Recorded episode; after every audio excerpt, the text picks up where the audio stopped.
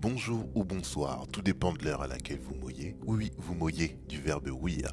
Non pas jouir, mais ouïr. Ne laissez pas vagabonder votre esprit libidineux, restez avec moi.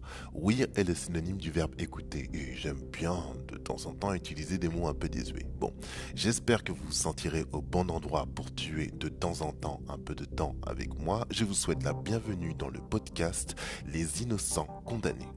Je vais partager avec vous l'histoire de plusieurs individus qui ont été injustement broyés par la justice.